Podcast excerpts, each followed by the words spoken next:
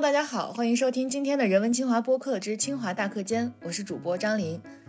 马上要过年了，过年呢要有年味儿，那年味儿用什么来体现呢？就叫串门，对吧？串门儿。那我们今天呢就来搞一期串台儿，不对，串台。哎，为什么串门儿有儿化音，串台没有儿化音？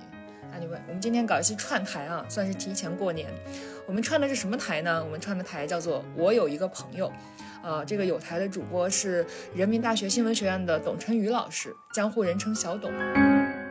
那董老师的研究领域呢非常有意思，主要是社交媒体和数码人类学。他可以说是把自己作为了方法，这几年一直在身体力行的进行媒体实践，也可以说是在进行田野调查。最开始他是一个豆瓣大 V，后来我看到他在得到开课，再后来呢成了一名 UP 主，最近又开始做播客。那另外一位嘉宾呢也很重磅，我们请到了清华大学新闻与传播学院的副院长张征老师，他同时也是清华大学文化创意发展研究院的副院长，他的研究领域主要是数字文化产业、文化消费与文化传播。张征老师呢是一个很幽默的天津人，非常搞笑，我日常就特别喜欢订阅他的朋友圈。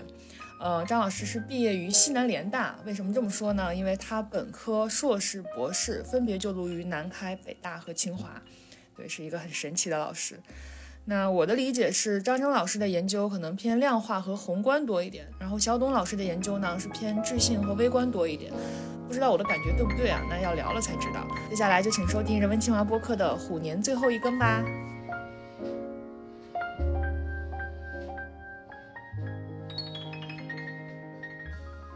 那我们要不就先从小董老师最近这个做 UP 主、做主播了这件事儿先聊起。嗯，因为我刚才还翻阅了一下您的 B 站账号，发现你真的好勤奋，就是几乎每个月都有三四条更新。之前最近没有了，最近就太忙了。你可能就是，呃，但是每个月至少有一条，好像就是七月份到十月份断了一段时间。对对对，对那时候正在写论文，因为想着评职称，赶紧把论文给凑够了，然后正好有有一篇那个外审的回来啊，那个。也是 SSCI 的期刊，一下回来了二十多条意见，直接给我干懵了。啊、然后那几个月，对，那基本一个多月吧，然后还有一些其他的一些工作的事儿。对，但之前一直是在想，我其实今年，我我之前前几天刚立了个 flag，我这个月把我就是今年的有一些该投出去的论文都准备好了，今年就就这样了。然后就等着 慢慢那个开花结果，剩下的时间我想能够比较规律的来去做一些更新啊。啊，对，因为这个跟你前几天我看你发的一篇文章也有关系，就是叫什么做 UP 主，一个嗯关于大学老师的。呃，叫知识传播与边界调试啊，其实说说大白话吧，嗯就是大学老师这个群体去做知识类网红这件事到底靠不靠谱？因为首先第一，我觉得我自己的身份有点不一样，我有点像年轻人所说的啥叫呃质疑、理解、成为，就是我自己首先做了这样的事儿。呃，其实当时这个契机其实是 B 站找到我，呃，就是我们所有的视频其实都是 B 站来帮着剪，因为我们显然没有这个能力和时间去剪这些视频。嗯，而找到我的时候，其实找了我半年有。我一直在犹犹豫嘛，后来为什么我答应了呢？为什么呢？因为刘海龙老师答应了，我说海龙老师答应了，我我系主任都答应了，我还有什么可拒绝的呢？我说干，然后我就我就答应了，然后就去做了这一年的时间。期间期间呢，因为我自己也是在做网红的也研究，我觉得，因为我我们是做田野的，就是田野非常重要一点在于你要接触到这些人。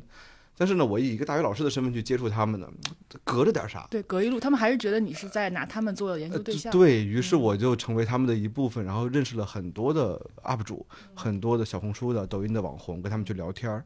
那同时在这个过程当中，也认识了很多的大学老师。于是我就说，我说那咱们就敞开心扉聊聊，咱有什么困惑，这事儿到底它卡在哪儿？于是最后就有了这个论文的一个初衷。哦，我觉得实话实说，我自己在做这事儿的时候，为什么我一直在盯着别人有谁在做呢？嗯呃，我觉得这个事情在传统的这种呃观念当中，仍然是不是一个大学老师应该做的本职工作。当然，现在我也没有认为它是一个本本职工作，但只是让你去做了的话，就有很多的这个麻烦的事情。比如说，说你看你的时间天天在网上做视频，你还有多少时间可以科研？于是我去年十一月我发了一条微博，其实我去年发了四篇 C 一篇 SSCI 嘛，虽然算不上有什么太高的成绩，但至少证明我还在干活。还在干活。嗯，对对对，然后而且我们历经了两年时间发了第一篇 New 那个 New Media Society，嗯然后我觉得至少证明了我们是在去做科研的。呃，为什么发那条微博？其实就是想想来去说服自己，我没有在这个其实你拍视频花不了太多的时间，但是这个事儿就会会给人很多误解。比如说你有多少时间在做科研，这是第一个；第二个，你挣了多少钱？嗯，就很多人说你。但其实这个真的不挣钱。这个对这个还不是我说的，各位听众，这个有人替我来证明。首先，第一，我们不接任何的广告。我实话实说，我的那个私信里面有很多的广告，基本上就是什么保健枕、按摩仪、心理咨询，反正当代大学生有问题的地方，基本都找我，向我做广告嘛。啊，还有生发的，那但是我不能接，我就不能接的原因是什么呢？就至少我现在我觉得这种合作我是不会接的。这种合作不能接的原因就是，第一，我的受众大部分是学生，然后第二，我没有品控的能力。第三，我不想用这种方式让他们得到会就有什么损失嘛。第四，回过头来，呃，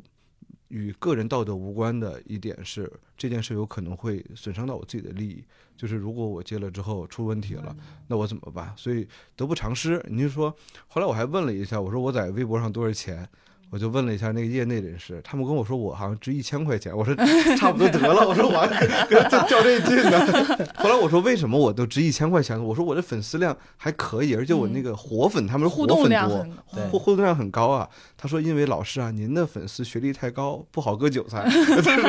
对，所以这个这就导致了你你没有什么太好的那经济价值。所以我觉得。呃，我觉得如果不被这些商业所裹挟的，或者至少是我不会特别去迎合这些东西的话，我自己至少图个自在，就是我想说什么就说什么，我也不会受到很多的那个牵扯。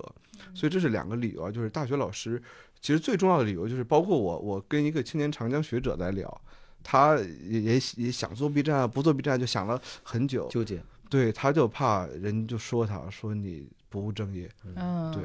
哎，那正好采访一下张征老师，作为一个采访对象，我们来问一下您为什么不做 UP 主？呃，这件事情其实刚才肖东老师分享的这些心路历程哈，或者说叫做这个纠结，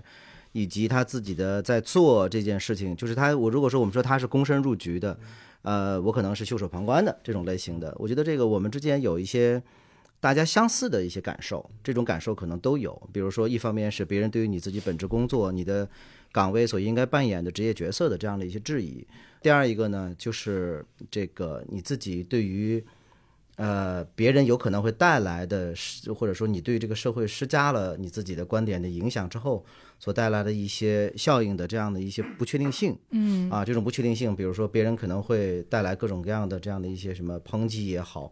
怀疑也好，诋毁也好，呃，乃至于一些无中生有的捏造也好，这些东西可能都会给你带来一些莫名的困扰。这那这些困扰，你不知道这个困扰的量级是大还是小，是在你能够 hold 得住的、能够承承载得了的这个范畴，还是说超出了你自己的承载范畴？我觉得这个可能都有。呃，从我个人角度来说的话呢，就是我其实一直在跟别人开玩笑说，我说事实上我一直在鼓励我太太入局，呃，因为呢。他是一个心理学家。啊，呃，然后呢，恰巧的，他的研究方向在现在又是一个最适合像小董老师说的，可以变现的，可以可以迎合乃至于或者是贩卖现在社会焦虑的这样的一个方向。什么呢？青少年儿童发展。哦，或者婴幼儿童发展，这么多的新手父母，其实大家最焦虑的阶段，在育儿这个问题上，我个人的感受，最焦虑的阶段其实是你新手的那个阶段，你很焦虑，对。你有大量的要去适应的、要去学习的新知识，要去。扮演的新角色里边的一些技能、一些理念，你其实都不知道，嗯，对吧？所以网上像那个段子说说所谓的头胎照书养，二胎照猪养，哎，就这种调侃的说法，其实也说明了一开始的时候人们需要一些教材。我其实跟我太太在开玩笑，我说：“哎呀，我跟她开玩笑的说的是，我说咱们家财务自由就靠你了，做个号吧。”但是她始终一直非常的抗拒这件事情。我问了她。就像刚才你说到这个话题，说究竟大学老师，因为她跟我一样的角色哈，大学老师，呃，她算一个科研工作者，但也算大学老师啊，因为在这个在这个科研系统，嗯，对我当时就跟他聊这个话题，他都他就一直在拒绝，一直在拒绝。我说是，我说事实上，我我说我更多的是期望你能够进来到这个方向，到社交媒体上面做一些育儿知识和育儿理念的里边的一些正本清源的工作。我说我们并不期待着让他来去。说是什么，呃，就是什么带来多少经济收益啊，等等，这个我觉得其实真的就是题外话，我们根本就没有把这个作为考量。但是我们看到这么多低质的这个领域的信息在流行、在流传，在人们各种群里面还在分享，给别人施加影响的时候，你就会觉得说，为什么我们不出来做你能够掌握的，你认为它是对的，至少在当下的科学研究里边认为它是对的的东西，你为什么不出来做这样的事儿呢？那我从我自己的角度来说，我觉得有一点让我有一个比较切身的体会，就是我们对于当现在的媒体舆论环境和现在的整个的社会氛围呢，没有信心。放大一点开来说，就是我刚才说到的不确定性，我对于这种不确定性的强度、规模、持续时间给我生活带来的影响的烈度的大小。是没有任何的把握的，我完全估量不了这种不确定性究竟会被放大到什么程度，所以说才有这样的一个说法。比如说，像我导师曾经开玩笑的，在很多场合都表达过，在公开场合也表达过这样的观点，他说：“远离媒体，珍爱生命。”他甚至把媒体等同于我们所不能碰的那些东西。那事实上，我们就会看到，就是现在的媒体舆论环境，我们也会出现这样一种情形，就是社交媒体上，你不管说什么，别人总会找到一些奇奇怪怪的角度对你来施加一些。抨击和诋毁影响是吧？那这样的话，我们就在想说啊，那如如果这样，我还是做一个平静的生活好了，我还做一个回归到一个最普通人、最普通人的一个生活。原来我参加过一些呃科学传播、科普传播的这样的一些内容，有的时候会有一些科学家、工有些工程师、有一些技术工作者，他们可能会出来去分享，有的时候再去探讨他们怎么样从这种呃意向转化为行为，就是我想做这件事情的意向转化为行为的时候。总是会有一些障碍，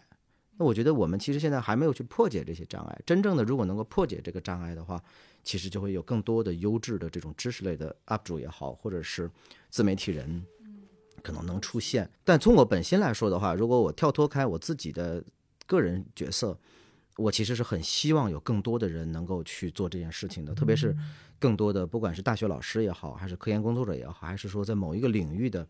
垂垂类的专家。如果能够进来的话，这毫无疑问会使得我们现在网络上面的内容的信息质量上一个台阶，是吧？能够提升，它至少是一个上行的趋势，嗯，而不是说越走越下行。互联网内容的品质，有的时候往往一平台都会出现越走越下行，啊，我觉得这个可能是一个，我觉得倒是一个特别好的事儿。所以，那用脚投票的小董老师，最后是他，你在权衡了种种的弊端之后，还是选择了做这个东西。那你考虑的是什么呢？我觉得几点啊，就是也有，就是。有比较冠冕堂皇的，也有比较这个自己的心里的。先说冠冕堂皇的吧，就是说的那个大一点儿。我就我是很喜欢传播学的，我我自己本本科学英语的，我北外英语的。然后我想考传播学，当时我想考人大嘛，然后我就开始来人大蹭课。那段时间是我觉得我人生中吸收知识最快的一段时间。我那一年时间，把人大当时本科的核心课程都蹭了一遍，顺便我把北外，我印象非常深，北外图书馆上面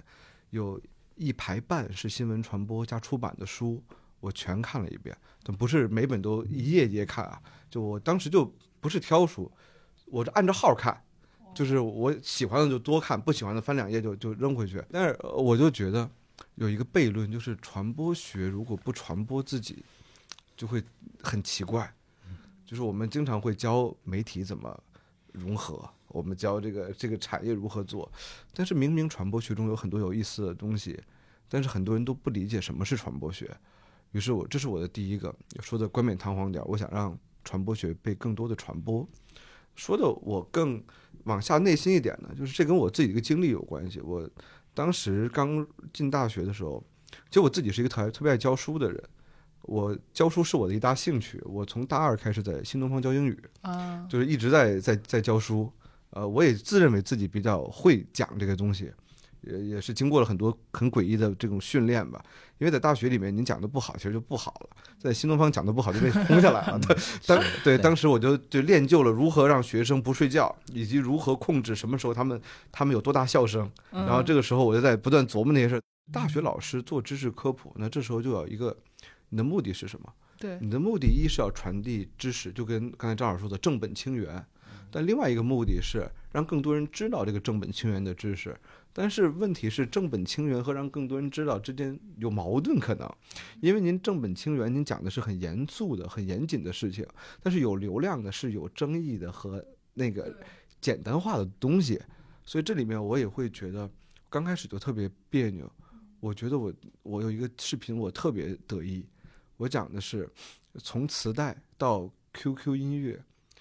我们就是我用数字集装箱的这种比喻来看，这种我们怎么去去塞一些歌，从 C 到磁带，，C 到 CD 到 C 到歌单，那这个 C 歌的权利是如何变化的，来来去反映整个音乐产业的变迁，没人看。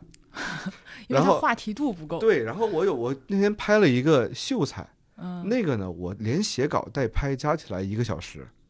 然后在 B 站的播放量已经达到了快一百一百七十万了，然后上了好上热门，然后各种人转给我说你你红了什么的，但是说实话，那个是我觉得我不太喜欢的一个视频。所以这里面就会有一个错位，就是我们以知识的逻辑来去讲，作为知识的信息和作为商业的信息，它有时候是不兼容的。对我，我我不签任何的那个商业机构，包括有人问我团队，我没有任何团队。呃，我自己其实像我的那个视频是 B 站做嘛，B 站对我们没有任何期待，放养，就是因为他其实是想做知识类的视频，我们能传上去他就满意了。嗯，我们能不能带来变现，其实 B 站没有任何的期待。看。重。对。然后我的播客的剪辑是三联生活周刊给我去做，然后我也跟他们在签的时候，我我说你们想好了，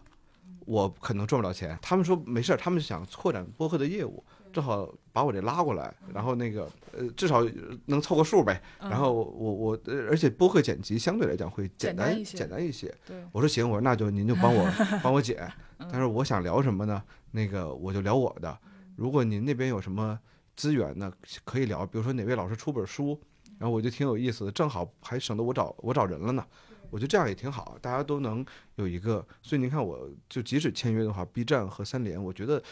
都是信得过的。对，然后签的比较松散，就不要那么或者或者说 B 站跟三联都看不上我挣点钱，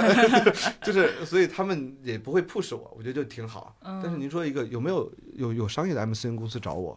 有找我做育儿的，就是做那个张老师夫人的那个、嗯，那个那个事儿。哎，来抢饭而且。我我告诉您，他是告我找我干嘛？他说让我做那个育儿类的视视频，做做抖音，育儿类视频怎么啊，因为你是。奶爸吗，因为我我看我在我们家还负担了很很多的那个看孩子的那啊个职责，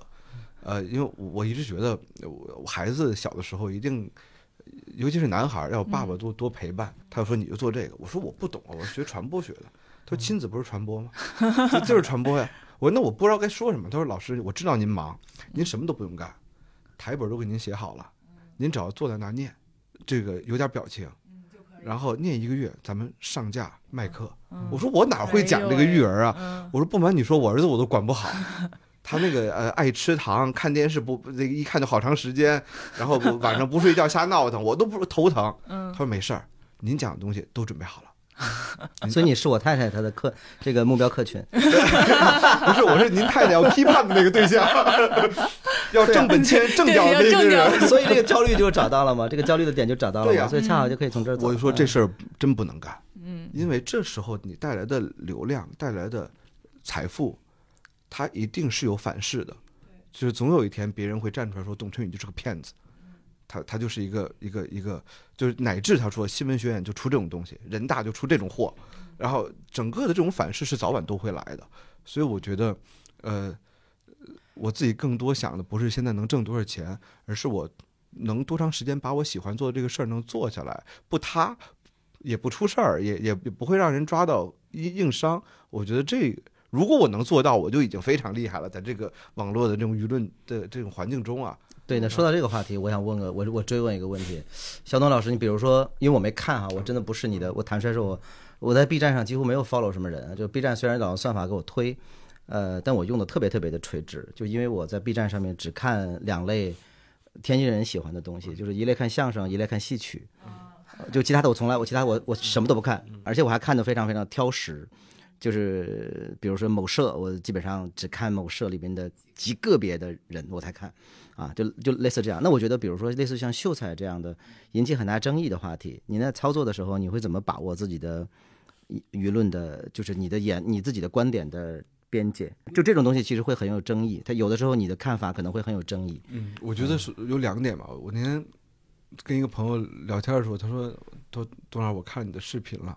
我觉得你的视频跟你线下不是一人，就不是一个人。”嗯，我说怎么了？他说你那太温和了，你在视频里边啊，就是显得特慈祥这人。但其实我线下是一个跟朋友说话的时候嘴挺损的一人，就特别喜欢吐槽的一个人。所以我觉得就是人设做个真人不可能，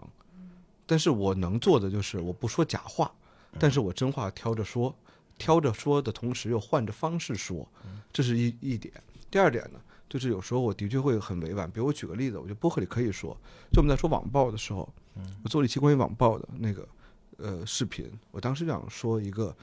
呃非常有名的案叫江歌案，嗯我说江歌案的那个刘鑫，我说我们对刘鑫的辱骂是网暴吗？嗯，我说在我看来应该是的。嗯那如果你网暴的对象是一个道德上有问题的人，甚至法律上是有嫌疑的人，你的网暴是合理的吗？然后我就想说这样一个事儿，有这个很容易然后我被网暴我这观点。我说我把这个事儿跟我朋友说，我说要拍一个，我朋友说说你是你要小心。对你是嗯。活活腻歪了吗？于是我就把这个例子给删掉了，我就从抽象的来去讲，我说在近年来有这样很多的事件，我不是想给大家一个结论，我是想让大家去反反思一个事情，这个事情也许没有正确答案，我们目的的正当性可否解释手段的不正当性，但是我没有提任何的案例。然后用这种方式，但是其实我现在都有点后怕。我觉得大多数人可能，如果是相对理性的人来讲的话，他会认为认为这是一个值得探讨的话题。呃，我也不会给一个一个详明确的答案。但是越来越来越多，就是刚才您您您说一点，我觉得我必须要坦诚一件事儿，就是你被关注的越多了，你越不会快乐。嗯哼，就是几千人关注我的时候，我很快乐，但是你被很多人关注的之后，你就会表达上越来越自我审查。对，然后他那快乐边际递减的，对，然后你会觉得你的你的很多事情，你一千个粉丝的时候你随便说，但是有几十万人在关注你们你的时候，你每一句话都非常小心。然后我我有几个学生跟朋友加起来给我拉进一个微信群里面，让我发每条微博之前先给他们审，然后在当自我审查当时他们是开玩笑嘛，我用很能理解，我很能理解。所以我我觉得，嗯，我很难去再找回那个时候的快乐。但是，于是我会把这个变成更加职业的事情，就是我只传递知识，就是呃传递一些我认为值得被讨论的知识。但是如果有些知识也有人觉得，的确会有人觉得不满意啊。比如说有一个视频我在讲短视频本身，呃，它可能有的正面的社会效果。我说它不不一定都都是坏的嘛。我要想，短视频其实是我们接触信息当中的一种权宜之计。然后等等等，我在讲的时候，我刚讲第一句话，就弹幕上有人说这个学者收了抖音的钱，嗯哼，然后就会有这样的这样的评价。那我我在想的是，就比较佛系，因为当你被我我我有一个理论，就当你被一百个人关注的时候，这一百个人都喜欢你，这个概率是很大的。当你被十万个人关注的时候，他们对你的感受一定是一个正态分布。对，就是大部分人，我很讨厌“粉丝”这个词，因为我觉得大部分人其实就是拿你当当个消遣的可能性，就关注你了。少部分人是特别喜欢你，还有少部分人是特别特别恨你，就想看你明天出事儿。但是真正发言的是这两个两个极端群体，中间的更多是看着。于是这就导致了一个人在火起来之后，他很有争议性，很多人夸他，很多人骂他，但其实也许他并没有这么大的争议性，只是愿意发言的是是那两两拨人，所以，嗯，当你被很多人关注的时候，没有人批评你，这事儿不可能，圣人这个这个职业已经被取缔了，就不可能出现，所以，呃，做好自己的事儿，然后把这种风险降到最低，这是我能做的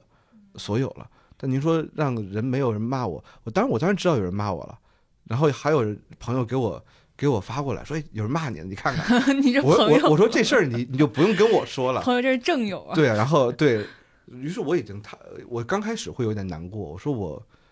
没有接广告，没有做任何的事情，我只想传递一些知识，为什么你要骂我呢？但现在我已经能够理解了，因为这几乎是一个一个概率问题，就是所有人都会遇到的，嗯，我就无所谓了。嗯，所以就是先从咱们这边先把心态放平。对，其实我觉得现在现现在放的很平，并且我已经相对来讲，比如说从去年开始，我做一件事儿，我对基本上公共事件不做任何评论，就是我自己，比如在微博上，我不发任何公共事件的评论。之前微博的一个运营老师跟我说，说你的微博上了一百的转发，自然流量上一百转发，你就给我发过来，我给你推热搜。我我，您知道我的技巧是什么吗？我哪天真有一个不小心转发很快到一百了，我第一个反应就赶紧删删了，就是不不要不要去做这个事儿。其实你说这个这个又回过头来，其实还是张老师您说的那个问题，这个舆论环境其实给大家的安全感非常低。嗯所以我这提纲上写的这个问题叫 “大学老师做 UP 主，自己说爽了重要，还是观众听爽了重要？”其实就是安全最重要。对，没有这两个都得往后稍一稍。对对对，安全的前提下，你你爽我我我我我很开心，嗯，但是呢，要是不安全了不，安全的话你也赶紧跟对就是我还是我先安全第一，就嗯。这可能是一个权宜之计吧。嗯实话实说，而且我们所采访的几乎所有的大学老师的 UP 主都会认为，安全最重要。它不是安全最重要，就是我在讲的知识的逻辑最重要。嗯，他是否能够踩上商业的拍子随缘？哎，那刚才说到这个受众和主播的关系嘛，就是因为我发现张老师也做了一篇研究，就是关于这个认同型认同者经济啊和创业型经济嘛，嗯就是你是认为现在它有一个需求侧的转型转向，嗯，就是再从创意型经济往这个认同者经济去转，对吧？所以你你是觉得受众的认同，大家喜欢什么才是更重要的吗？我自己的观察吧，嗯就是我觉得，呃，我们今天毫无疑问，现在其实是一个大家所说的叫流量社会。呃，有有有有学者在论文里边就非常呃学理化的去阐释了我们所说的流量社会是什么。呃，我自己也也蛮认同的啊、其实我们可以从最近这段时间的大量的这种网红城市、网红 IP 的这种打造也看得出来，呃，我们的整个的资源的社会的分配其实是在被流量裹挟、被流量引导。我觉得这个这点其实现在很会很突出。我们说的这里边的资源包括各类资源哈、就是不管是政府的手中能够调配的资源，还是企业的资源，乃至于个人的资源。最简单的，最我们个人拥有的最多的其实是你的注意力资源。你注意力资源，其实你每天的你醒着的时间的这个注意力资源的分配，基本上都在被流量所被引导。所以这种时候是这样子的。那么现在其实我跟之所以从做出这样的一个看法是，原来呢在文化这个领域，或者说在内容这个领域，人们的一个基本观察是说，呃，我们可以创造一个市场出来。就是用供给去引导一些需求，比如说原来没有的，我们创造出来了，我们就有了。比如原来没有的内容品类，这个内容品类一旦被别人发明出来了，它就有可能会变成一个长大，变成一个很大的这样的一个，乃至于一个垂类市场，可能都能被培育出来。但现在呢，我其实就会看到，就是说，嗯，消费者手中，或者说评论者手中，或者是按小董老师刚才说的，他也不是粉丝，他就是 follower，他就是简单的就是追随你。这种追随有可能是，呃，是忠实跟随，也有可能是等着看你摔跤，等等着看你跌下悬崖，呃，这种人都有，对吧？不管怎么样，我就跟着你的。就这样的一批人，其实他们身上在引导着你自己未来去哪走。他对于创作者的这种影响，其实非常非常突出的啊。所以我觉得从这点上来说的话呢，我们终归呢，其实还是在运营着别人的认同感。你也需要就通过对于这种认同感的运营，来去持续的让我的内容能够进行。呃，持续的创作，而在文化这个领域呢，也很突出。我们现在经常说，就是，呃，无二创不 IP，对吧？都不能激发别人二创你的东西，你这个 IP 也长不大。你必须得激发别人对你这个东西进行二度的加工，进行再次的创作，你才能够有价值，才能够产生更大的商业价值。所以我们看到，就是世界影史票房上面的排在前面的很多都是续集，对吧？二三四五六七八，乃至于排更多，这种才是好电影。那么其实这个就在于你对于一个 IP 的持续的运营能力嘛，所以这种的话呢，背后一定是被这种呃认同者所影响的，而这个认同其实有的时候也不一定非得是正向的，有有的可能就是追着要骂你的，也有可能就是追着对，就有可能是负资产，不一定对，有可能是负资产，。都不一定就是不一定就是正的，是积极的，嗯，对，乃至于现在很多的，其实像在一些，比如最近这段时间媒体报道过的，有一些呃这种这个什么跟拍的群体是吧？那种就是什么运营啊、跟拍啊、嗯那种，反拍，对对对对对，就类似这样的一些群体，我觉得其实这也都是它衍生出来的一些商业链条。嗯啊，但是这里边也看得出来，就是其实认同在影响着我们整个的大的经济形态。就像比如最近这段时间，大家说网红城市很火，中国的活跃的游客的旅旅行者市场，旅行者的这个群体大概就这么两三亿人。所以说，当北边火了，南边就不火。当北边热热闹闹的房价上涨的时候，这个旅店的价格在上涨的时候，南面就便宜下来了，这很自然，因为它大概就是这么多人，所以说其实我们都是在从这些人里边去去运营着他的这样的一个认同。对，不过我当才倒是很高兴的听到小东老师说到的，原来也有很随性的一些愿意签一些这种知识类 UP 主的一些 MCN 哈。换句话说，如果你作为一个大学老师，你不承担这样的使命，那谁来承担这样的使命？那如果你作为大学老师，你只在很狭窄的你的课堂的平台上面去承担这样的使命，影响的大概就是十几个人、几十个人，大概最多也就是这样子。如果你能够有条件让更多的人能够听到不同的声音，能够让不同让更多的人能够建立一个我愿意听到不同声音的这样的一个主观意识，这也挺好的。就哪怕你骂我也没问题，哪怕你不同意我也没问题，但是至少你知道了，还有跟你观点不一样的人，而这些人也有自己的追随者，我觉得这也挺也也是一件挺好的事儿。肖东老师刚才说了一句话，说这不是我的本职工作，这不是我的本职工作。事实上，我也没有把它当做我的本职工作，对吧？刚才我觉得您刚才说到这个话题，呃，有了一个观点，我觉得这个其实就是这样子的，就是说，呃，就大学老师终归呢，可能期待的都是无心插柳，而不是。更多的这这对这件事情要有意为之，对，所以我觉得，首先第一这事儿，就这个职业对于我来讲，我觉得对于绝大部分人来讲，没人想真的把它当做一个主业。我的确也见过特别想红的大学老师，但一般都红不了，是吗？对，特别想红，就特别想怎么？这还是无心插柳是吧？对，我觉得基本就是无心插柳，但能插到什么地步？有人插成了罗翔，但有人就插，这绝大部分人插不成。对，但是我觉得也无所谓。所以有时候我会觉得 UP 主这事儿。对我来讲，给我很多很多的福利在哪儿呢？就是我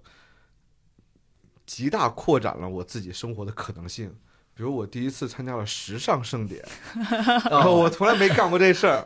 但是后来我为什么答应这事儿呢？因为我发现了，呃，有好几位我很熟悉的社会学、教育学的教授们都参加了一块儿。我说那我就去吧。然后我我我心里想，我说因为底下还坐了好多时尚界的人嘛。我说我要上去给他们花二十分钟讲讲什么是美颜，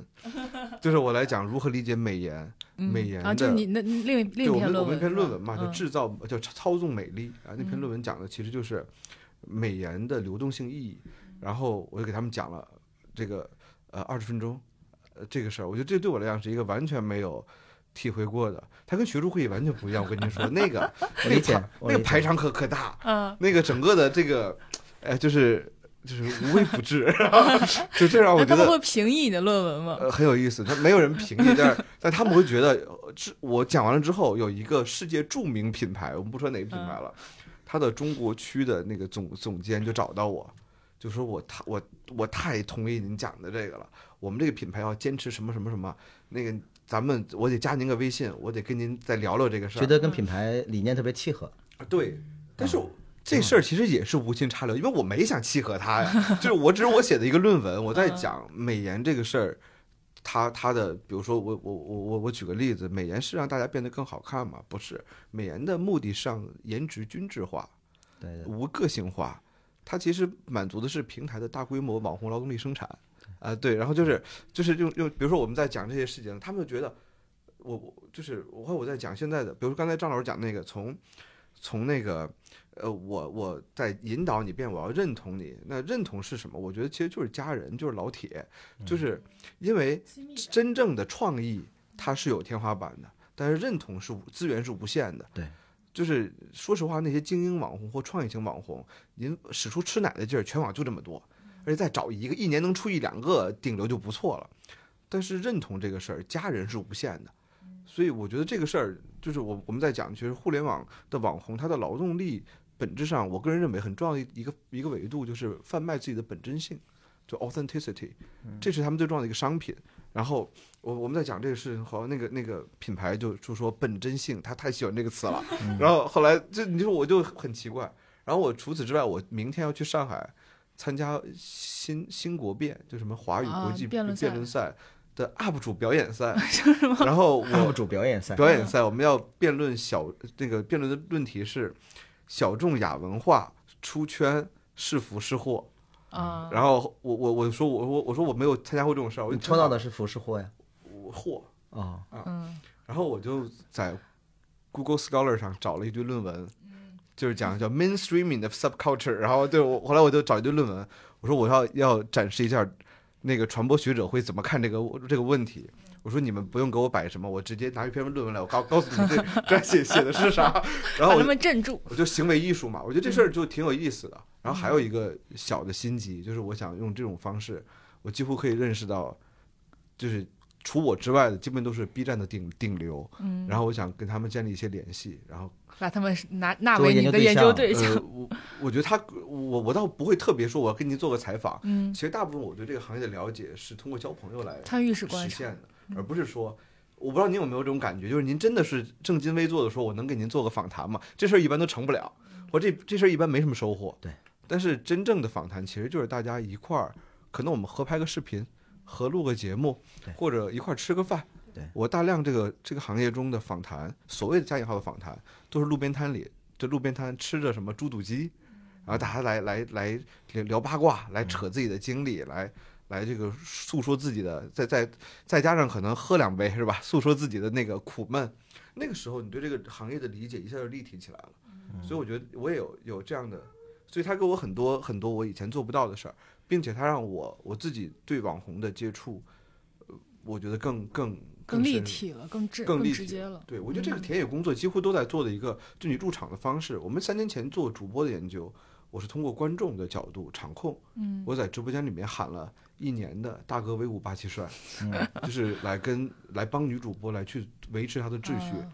然后欢迎大哥回家。我就做了一年。嗯，那不是工会的提供的一个，那个是小主播是粉丝，大主播是工会来来来的运营。嗯然后我们做一年，我们认识这行业中方方面面的人，然后我们发了，我发了五，现在发了五篇论文了吧，就来讲这个行业。我们认为我们对这个行业的理解是足够深入的。那从去年开始，我们在做网红这个行业的调研的时候，我的自己的入场的，我觉得我的角色就是一个知识类的网红，我来去认识他们这些人。所以把自己作为方法嘛。对，所以我觉得这事儿就是让我觉得，嗯，就是挺有，挺有这个，呃，呃触动的。嗯对我其实二零年就是当时我其实不是做网红主播研究的，我二零年因为我们做那个田野，呃，就是刚开始启动，没做一个月都不到呢，结果不是疫情嘛，出不去了。嗯嗯然后怎么办呢？只能只能做点线上的，就是非常偶然的接触到了主播这个群体，我也没想到做这么长时间，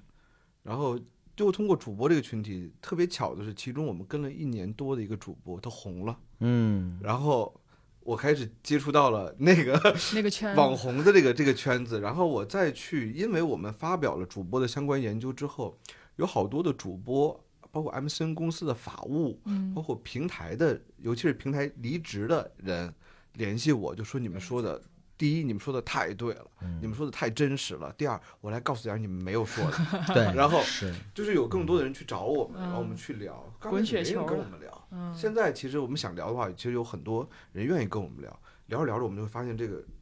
我觉得网红比主播对于中国的意义会更大，因为主播，尤其秀场主播这个东西，在中国是有一个天花板的，国家对国家不会弄死你，因为你解决就业，但是呢，国家也不会让你发展的那个，你说跳舞的主播让他能发展什么，就是发展不起来。这个行业的人也都知道这个天花板的客观存在，但是网红经济是不一样的。网红经济它可以写进了什么电电商的这种这种国家性的战略，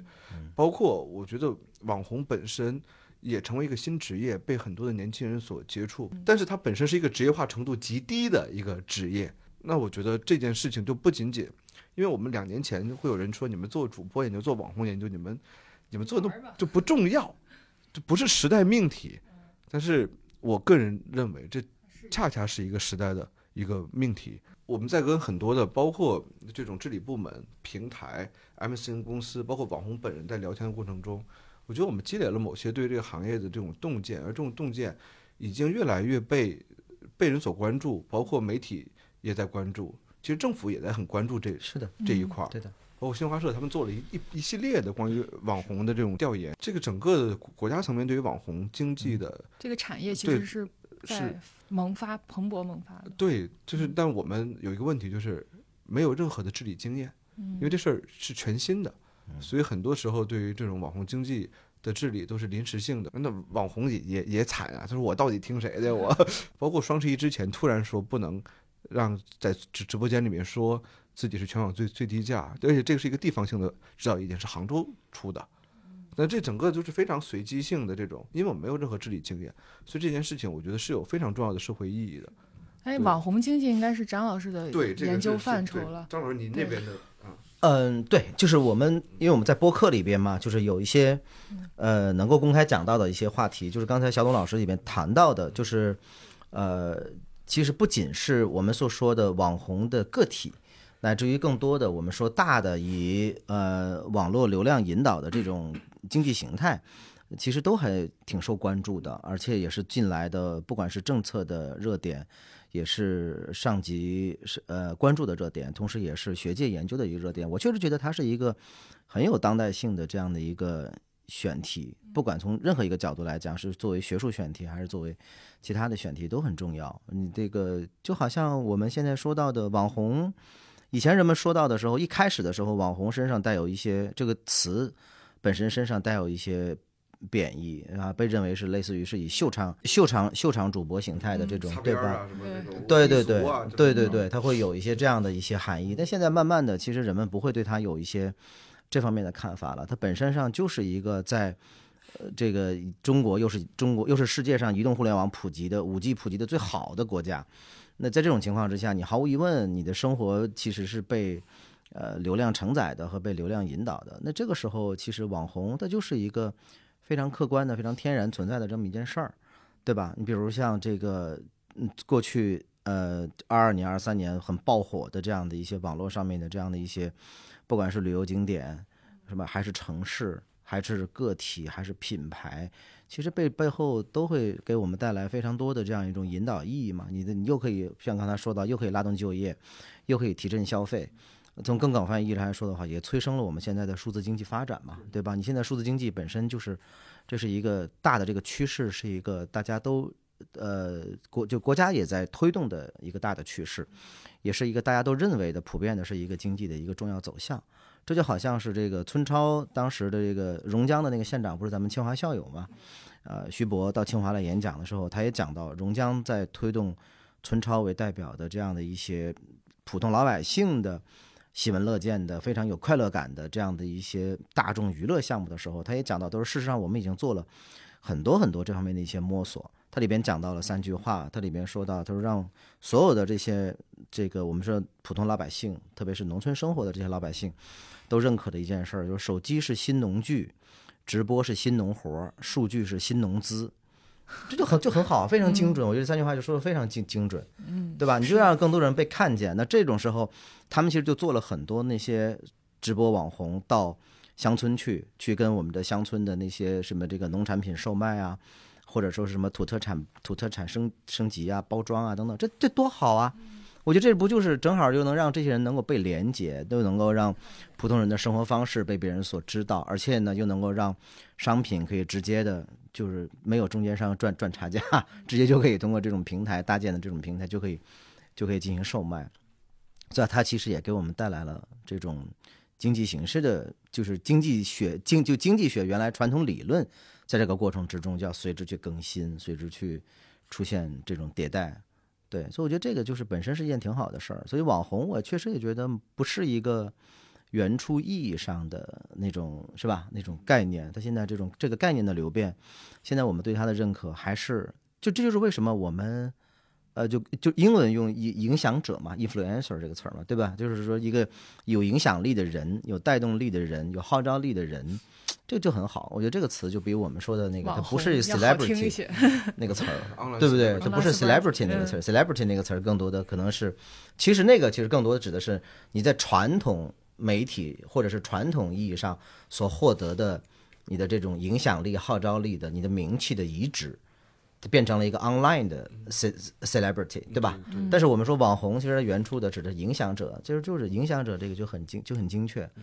对吧？广告学很早很早很早就在讲影影响者，用名人来做营销。嗯，就它没有一个正向负向的概念，没有一个褒义贬义的概念，它其实是一个对，其实就是它是网红或者叫或者叫 KOL，嗯，是吧？就这词儿还特别多。我们在讨论的就是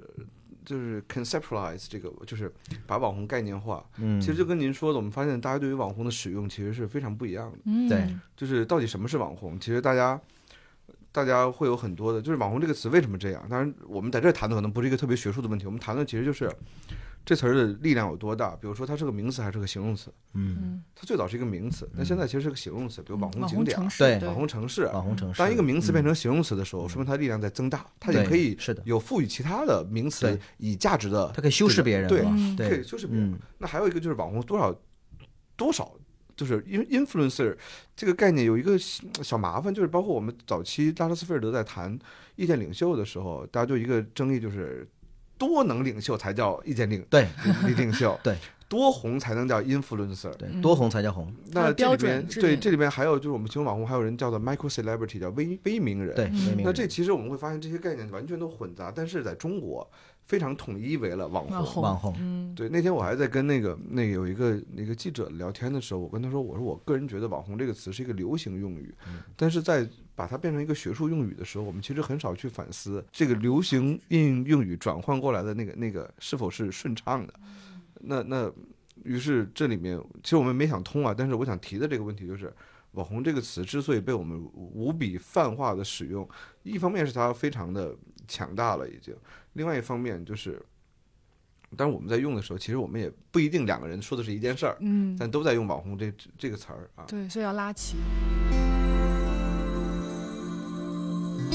哎，另外一个词儿我想到了，就是最近看张征老师发了一篇文章，是关于小镇的那个概念的辨识。啊其实小镇跟网红有，我觉得类似的情况，就是从名词到形容词嘛。现在也说小镇青年啊、小镇做题家呀、什么的。那之前它其实就是一个名词嘛。对对，我们当时做那个写那个论文，其实有一段时间了。当时是一个呃一个硕士研究生，他在做那个毕业论文选题。嗯我那个时候正在对这个事情特别好奇，因为我一直做文化产业。那段时间，我们就密集的看了一些关于推动特色小镇发展的这样的一些国家国家政策文件。那个时候我就开始接触，但我后来我就突然间发现，就像刚才这个董老师讲到的，它就开始作为形容词去修饰了。然后那有一段时间，中国电影票房高起，就疫情前那段时间，有时候增长特别快。那个时候就在说啊，小镇青年贡献了特别多，成为主力军。我当时就很好奇，我说小镇青年是个咋回事儿？然后又有很多清华身边的很多学生，他们宣称自己是所谓的小镇做题家，他们用这样的一种身份，呃，身份代称，然后来去评价一些社会现象，评价一些尤其在高校啊，在学生圈层里面的一些社会现象。哎，我那个时候就对这个这个概念产生了特别大的好奇心。就一方面呢，小镇可能代表了一些长期在我们城镇化飞速发展的几十年之后，人们对于原来的所谓的乡村生活的这样的一种向往。这种向往其实是一种特别割裂的一种意象。一种意象呢是那种田园牧歌式的，特别美好的、亲近自然的、无污染的、人和自然和谐相处的，是吧？每天都是鸟语花香的这样的一种生活状态。另外一种呢，就是说它代表了一种所谓的衰败的、空心村的，是吧？然后这种人们都已经逃离的这样的一种意象，这种意象本身就很有碰撞。另一方面呢，我们又会发现说，这个小镇在用来去修饰这个人的时候，它往往又代表对于一个人的视野的局限、受教育程度的不不高等等。比如说我们所谓的小镇青年、小镇做题家还有小镇贵妇，对对对对对，就类似这样的一些，就跟我们说到这个，其实就是互联网特别喜欢给别人贴贴标签儿嘛。我那个时候我就对这个概念产生了特别强烈的好奇心，就跟同学们一块儿交流，一块儿做了这么一个小研究，然后刚刚发出来这第一篇文章。我们还有一两篇文章还也哦在过程中，对对对，有一些量量化的东西在过程中，我们从社社交媒体上抓了一些数据，我们就看了一下究竟在社交媒体上它的意向是怎么一点一点的从模糊到慢慢的被清晰化的，在做了这样这样的一些事情。对我就觉得这个其实很相似，网红确实是跟这个也有很大的相似性啊，就跟这个概念其实有很大的相相似性。张老师，您刚才也说自己研究文化产业嘛，能不能顺便在这个播客里边跟大家科普一下，就这个文化产业它的意涵的演变到底是从最开始应该是从法兰克福学派吧，就是阿多诺和什么嗯霍克海默他们开始提的这个，但是比较偏负面嘛，就怎么慢慢演化成今天您研究的这个领域的。呃，其实，呃，我们这么说，其实只是代表一个，就是我们一般意义上对于文化产业的这样的一个了解哈，就是它不是，因为有也有很多学者做过很多的考证，呃，或者是做过很多学理上的这种非常规范性的这样的一种概念流变的探讨。那但是一般来讲，我们的一个基本的看法就是说，从一开始的时候，文化进入到了所谓的机械复制时代，对吧？就本雅明说到的，就是大规模复大规模复制、大规模生产。之后，然后被认为说对于文化的这种减损，文化核心价值的一个减损，到后面的时候，人们慢慢的开始认同说这种方式其实是一种今天的文化大生产的这种方式，对于呃文文化知识的这种传播其实是有好处的，能够让更广泛的社会公众能够有机会去接触到人类所创造的这样的一种精神文化产品。是从这个角度，更多的人们现在很关心的是。文化产业背后的经济运作的规律，啊，它跟很多别的行业，跟我们日常生活中的衣食住行的这些行业，都有着很多的相似的有相似但不太一样。对，但是呢，也有它的这样的一些独特性，所以大家其实是在相似性里面、共通性里面去找到它的独特性、差异性的这样的一种研究的规律啊。所以现在这个领域的研究，应该我我个人觉得现在可能还是一个。挺热门的方向吧，但是同时我又觉得它跟新闻传播其实有着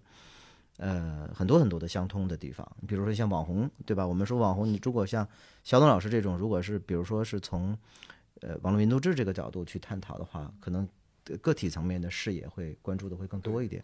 对，那如果要是从呃经济学或者从社会学的角度去探讨的话，可能文化产业的一些内容就比较多一点。我们可能会很关注说这样的一种网红，其实背后有着巨大的。经济影响能力，就为什么我们现在都在探讨头部主播跟 MCN 公司之间的关系，对吧？在探讨这个，这其实就是你说我这个这个就肯定就会回回归到经济学范畴，回归到企业管理范畴。它但是它是不是文化产业问题？我觉得这也是。但你说你是不是可以从呃，比如说民族志的角度去探讨呢？当然也可以，就走访一圈 MCN 公司，去看每个公司他们跟自己主播的相处方式。这是一种研究方法。我一直觉得那个民族志是更那个那个从下到到上的。嗯。但是这个主播跟 MCN 公司主要表现的还是头部，头就头部的公司里边的头部，它是比较靠上的。嗯。所以其实就相对，但是我也听到了一个，说到这儿，我前天听到那个 M M MCN 公司的朋友说，说他们已经放弃了培就孵化头部。主播和头部网红的这个想法，他们现在都是创始人 IP 啊。对，因为他们孵化一个跑一个，嗯，就是这种事情不能再干了。今天我还拍了一个 B 站视频说这事儿。我想说的第一件事就是大家别天天我支持董宇辉，我支持俞敏洪，嗯，就是你你你就是这俩人都不需要你支持。但是我觉得可能更重要的是，你能从中看出来一些产业结构的变化，这些东西才是真正的，我觉得有对对大家有有。有可能有有点有点价值的，或者让你思考的一个事儿。对，你要看到背后这个就是网红经济的运行的过程之中的话语权掌控的哪个，在什么样的人手里，或者是如何分配的？我觉得这个其实这个博弈是怎么进行的？对，这个博弈是怎么去实施的？然后最后又是什么样？怎么样去落地的？当然，在我们能够公开掌握的信息里边，是吧？可能去做出这样的一些判断。我觉得可能是这样子。对，这也现在确实也是，就是头部主播肯定是可遇不可求的。这里边它的出现有非常多的。机缘巧合，对，而且我觉得，啊，我这么说可能又有些悲观了，呃，就是为什么我们说就是反噬这件事儿哈，呃，我觉得头部主播，我这里面并不专指谁哈，就是说，我觉得这里面可能也会出现这样的一种情形，就是，呃，他很难长红，对，而且互联网这样的一个舆论环境下面会出现这样一种问题，就是如果你是每天靠。呃，语言表达、自我、自我、自我表露这种方式来作为你自己的主要的这种带货不也好，或者说是播讲也好，这种方式来说，你不可能每一句话都深思熟虑的，对，你不可能每一句话都是反复推敲的。你比如说像。你肖东老师做个 B 站，你可你可以自己可以剪，我写稿，你可以写稿，对，你可以考虑，你可以你可以认认真真的去推敲，是吧？包括你刚才可以说到说，我这里面就不说具体案例了，我就用一个抽象的一个方式去，对对吧？我我拔高一个论述层次，这样的话就可以不带人名了，不带公司名了，就就好办了。但是我如果要是说你每天在这个平台上去说的话，你就可能就会出现巨大的这种风险。你比如说李佳琦翻车的那个事件，我去年在。对我去年在那个环球时报上写篇文章，里边讲到说带货主播为何频频翻车，并不专指他，我就是我指的可能就是一般意义上来说的这件事，就很多非常多。我那我写那评论文章的时候，我就搜了一下，我才发现啊，原来这么多人都翻过车。对，然后那个正好是一个评论部的约稿，我在写那个时候，我当时就在考虑这个问题，就是确实是。另外一面呢，有一点其实我们要去顾虑的一个问题是在于什么呢？人是会变的。人是会变的，就我们老话讲什么养一养一气居一体，还是养一体居一气？就你人会人会变化，在这个过程之中，你不能说你这个时候的认知还能跟别人取得一致，还能跟最开始你的那批拥趸能够还是达成一致。所以我们经常网网上的段子叫做“屠龙少年最后变成恶龙”的故事不断上演，这个东西没有人能够保证你不会变成这个样子。就是我如果回退二十十十多年，我是一个小小青椒的时候，也可能我现在已经活成了我当时作为一个小小青椒的时候特别烦的那个样子了，这也难说，对吧？比如说，哎呀，这里边说到学术圈的事儿了，来吧来吧，开麦。对，就好像说到，比如说以前这个，就是我有时候，比如现在出去开会哈，我有时候非常难以理解的说啊，怎么那么忙？发完言之后马上就要离场。我现在突然间有一天，突然间惊讶的发现，哦，原来我也经常这样。我有时候经常会出去开一个学术会议，发完言之后就匆匆忙忙要赶到火车站，要赶到机场，就好像说你的档期很忙，你如何如何。后来我想，我说我至于这样子吗？可是后来有的时候我在反思，你至于忙成这个样子吗？你至于是变成那个网络上面叫抨击那个，就落座之后席不暇暖，就要立刻跑到下一站去的那样的一个所谓的所谓的网红学者吗？我不是。第一，我没有，我没有到我我不是那样的类型。第二一个，我也不希望自己变成那样的类型。但有的时候，你可能会出现身不由己的状况。你可能会出现，比如说，真的，我这边去开了一个会，我第二天学校有课，那我真的就要必须要保证第二天的课程稳妥，我就不能赶第二天的上午的飞机回来。万一晚点了呢？万一取消了呢？我就必须得第一天深夜回来。对，第一天深夜的飞机是八点钟，我就必须得下午五点钟从会场离场。那我就只能是会议没开完就跑。我这里面举的是很极限的例子哈，但是我里边这里面我就说到了这种主播其实也会变化，主播有的时候可能也会有很多自己身不由己的地方，或者说是主播跟平台之间的关系也会有这样的机器嘛？对，所以这个时候你人在变化的过程之中，有的时候可能也会出现我们对于他的认知可能会产生改变，包括大家比如说这两天这个网上面也在披露，比如说像。这个东方甄选的大主播，对吧？有一些什么披露收益啊，有些什么什么什么样的这样的一些什么股权结构的一些等等的变化。这个时候，你看，最开始在喊着支持董宇辉的那批网友，还像以前一样吗？会分化，一定会，嗯，对吧？人们都会有这样的一些变化。所以我觉得这个事儿呢，就是我们终归其实还是要确定，在一定的商业模式之下，怎么样让这个商业模式能够平稳运行。对。我觉得这个其实才是非常合理的状态，而不是说保障某一个人能够持续的红在当头，那是不可能的，那是不可能的，那是不可能的。嗯，那天我听了一个一个说法，也是跟一个网红聊天，他说的可能非常的露骨，他说网红是平台的消耗品。对，我觉得是有道理。用完即弃，就是是也有一句话嘛，叫没有人可以在抖音上火火过三个月。嗯，因为。平台需要的是不断的更新的景观来留住用户。我那天突然间，对我我打断你了。我那天突然间发现，因为我平时用抖音用的还蛮多的，就是我几个视频平台都在用，抖音、快手，包括微信视频号，我有时候都还刷的比较多。有时候也在感知。我有一天突然间发现，原来不太会这样子。我以前突然间发现，抖音连续大概十几二十个推的都是我没有看过的号。嗯，以前不会这样推新了。对我突然间就意识到，说这是在推新，他在向我推推新人，推根据你原来的这个你看过的来去推新的主播，推新的平台，推新的号。我当时就意识到了，其实算法其实也不希望我们只看那些平台，也会要不断的培育新增长点。我还特意去搜，我说上面最近不播了吗？然后我还翻到翻到他们的后台看了一下，不是他们没有在播，而是就是不给你推。嗯。他就是没有再给你推，我们也被困在系统里。对对，其实所有的平台他们要不断的更新那种，就我我经常在在讲这事儿的时候举那个二手玫瑰的一个一首歌，嗯，我必须有新的卖弄才能让你一直的喜欢，嗯，就是所有的人其实都在在想用新的卖弄，所以这也就导致了一个问题，我我其实也特想向张老师请教的问题。就是网红这个行业，我一直都没有搞明白。我聊了这么多人都没搞明白一个问题，就网红不红，他们能干嘛去？就这个行业，它的职业发展，它它的它是完全断裂掉的。嗯，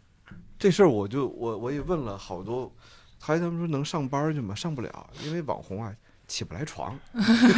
他们一般都深夜特贼精神，没有朝九晚五的，对，打不了卡，没有朝九晚五的这是一个麻烦事儿。还有一点呢，就是网红他习惯站在聚光灯之下，嗯，他很难回过到一个团队中做支撑性的角色。对嗯所以网红能干嘛？就是，但是我听到了一种说法，就比如说，呃，李佳琦也好，辛巴也好，薇娅也好，他们在干的事儿就是从主播转型成老板。但是这个的前提是您得有那脑子。嗯，但是网红的整体的文化水平呢，客观上没有那么高。找个合伙人嘛，对，也就是说，他们就他们的这个，您您会觉得这个事儿对于这个网红的职业化是一个关键问题吗？呃，就续命问题，怎么续命？对知识盲区，完全不了解，因为我自己认识的这类的人，也就是网红，所谓的网红也比较少。今天认识了一个，不不不不行不行，我不是我能续命，只要人大还要我。对，小董老师根本就不存在这个问题，这根本就不是他需要去思考的问，题。没有人教我他思考的其实是那些职业性的，在思考的是那些职业性的。对，我有一个好朋友在杭州开相关的公司，然后他那边其实找了很多原来的那些个腰部或者是腰部以上没有那么大头部的一些网红做讲师。他给别人哦他教教教别人怎么去做。另外一个，他会让那些人呢教那些人呢去给那些供应商。就是你比如说是我们说就大量的，因为在他他他在杭州做，他就是围绕着淘宝生态来做的嘛，就是有大量的这个中小企业其实都是围着淘宝生态来做自己的商品售卖的。这个时候他们也会有自己的品牌的运营，也会有这样的一些东西。但是现在呢，代运营这个行业又不像以前那样那么好做，嗯所以他们现在在做的一件事情就是，我用我自己的在网红这个领域培育出来的我的网感，对于互联网的了解，对于这个领域的深刻的理解，来去告诉你你可以怎么做。教这些企业，教这些公司，教这些东西，然后同时来帮你去搭渠道，来帮你去筛选业内的靠谱的合作的下家，或者是合作的平台，就是合作的机构企业，然后来去推进你自己的业务。他们他们有一批人是在干这样的事情，我知道的是他那边有一批这是一个思路。但我觉得这可能是其中的一部分。对，但是我觉得可能也是像您说到这个，可能也真的是需要他还有挺强的总结能力、规划挺能力规划能力、提炼能力，他又能够做一些好多网红吧，他红他都不知道自己怎么红的嗯，是啊。比如说余文亮，我觉得他啊他也肯定不明白知道自己怎么红的。怎怎么红的，他现在还红吗？他不红了。啊嗯，，不红了，就是三个月过去了，三三个月，就说都到不了三个月。嗯那天我听到一个说法，说网红的生命分为四个周期：红、黑、劝、凉。对，先红，红完之后就有人黑，嗯，黑的一多了就有人在那劝了，说别黑他了，他也没有那么差。一旦有劝的人出现的时候，你就离就凉基本上不远离凉不远 对嗯红黑劝凉。对，所以还要持续有人黑你，也未尝不是一件好事儿对对对，是吧？持续有人有人黑，行，我觉得我们今天聊的差不多了。我觉得第一趴就已经聊了一个半小时，我写了三部分，我们从知识网红聊到 MCN，然后要聊到什么职业倦怠感，但我觉得后面都没有聊。我觉得两位老师没有什么职业倦怠感，你们有职业倦怠感吗？感觉没太有。哦，当然会有啊。有吗知道小东老师有吗？但我你我觉得你们聊起自己的那个领域的时候，还是话滔滔不绝，然后就很很有的那只是因为你泡的时间长，只是因为你在这个领域浸淫的时间久，泡的时间长，你不至于没话可说，你不至于对这个东西不了解。但是至于说你持续生产的意愿还有多强烈，你有没有在这个行业被这个行业搞得枯竭 burn out，那肯定还会有啊，你肯定也会有 burn out 的过程，有大大多数的青年老师都会有吧。而且就是你们就是都是，我觉得都是要身兼数职的人嘛。就除了呃呃爸爸这事儿就不说了，那比如说你工作里边的，你要做行政，要做你还要做好多的，比如说青椒要做的事情啊，然后呃要做视频啊，做播客呀，就好多这种事情。就你怎么去这里边每件事儿你都要找到意义感，并且要持续的去做它。这可能是一个我站在三十岁路口，在仰望你们的人生轨迹的时候，想问你们的问题。我觉得张老师有发言权，嗯，我这没那么忙，其实 你还没那么忙，你都五点睡觉了。我是我是因为不抓紧时间，而不是因为忙。的 也没有，我觉得也谈不上。其实人就是会出现对自己的工作的倦怠质疑。但这个时候，其实就是你就怎么办呢？那你就不断的给他呃赋予意义呗。那就是就是就是，就心理学里面的平衡理论，不就在解决这样的问题吗？你就让自己平衡，你就把枯燥的事情给予它赋予意义，给予它更高的价值。另外一个呢，有的时候可能也是，呃，有的事情可能是来源于，嗯，这个回报并不是巨大的，可能是一个非常微小的回报，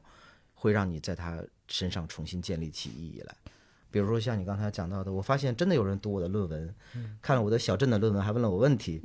这个时候我就觉得这你篇论文，发在朋友圈里，啊 我这个时候我就觉得可能啊，那还真的有人看啊，那那也许它有它有点意思。嗯对，就有的时候你会发现，嗯，有的时候这个回响是不知道的，什么时候可能，对吧？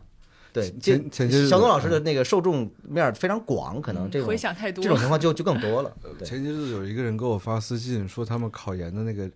题目里考了我一个视频啊的内容啊呃，就是正好是我讲的内容。啊他说那个他把我讲的那个整理了一下给写上去了。我说考不上别赖我，但是他们就说特别感谢我。然后还有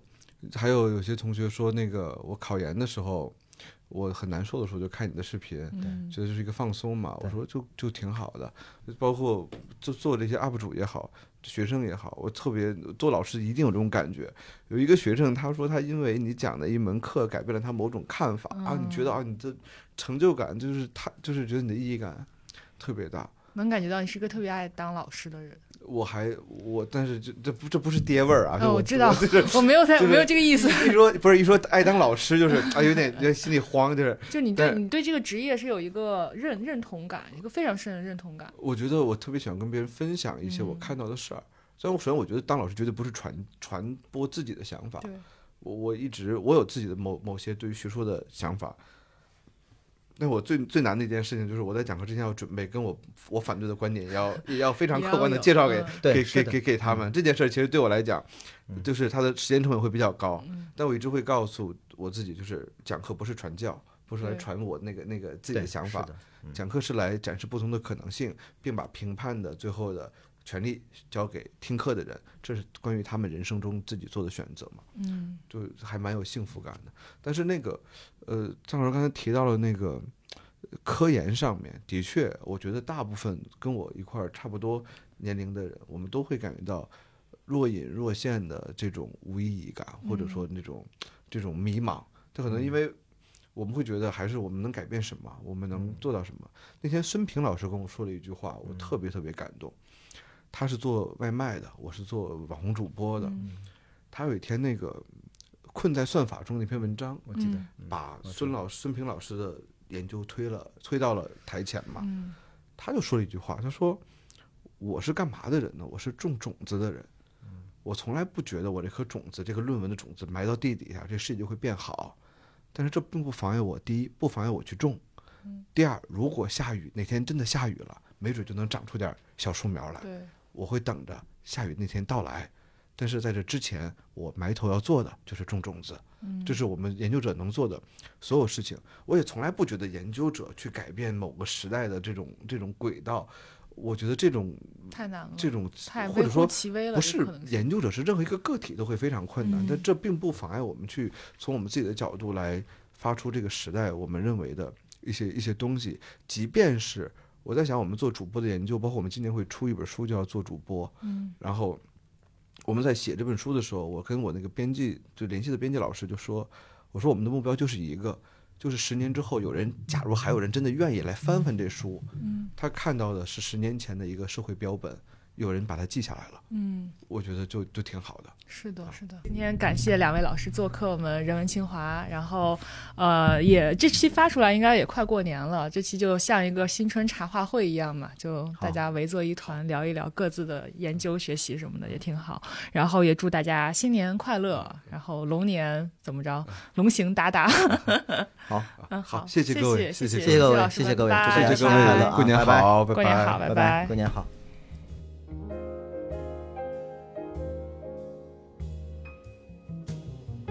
本期播客内容到这里就结束了，感谢您的收听。我们的播客节目《人文清华》已经在喜马拉雅、小宇宙 APP 等各大播客平台上线了，欢迎大家订阅收听。谢谢大家，咱们下期节目再见。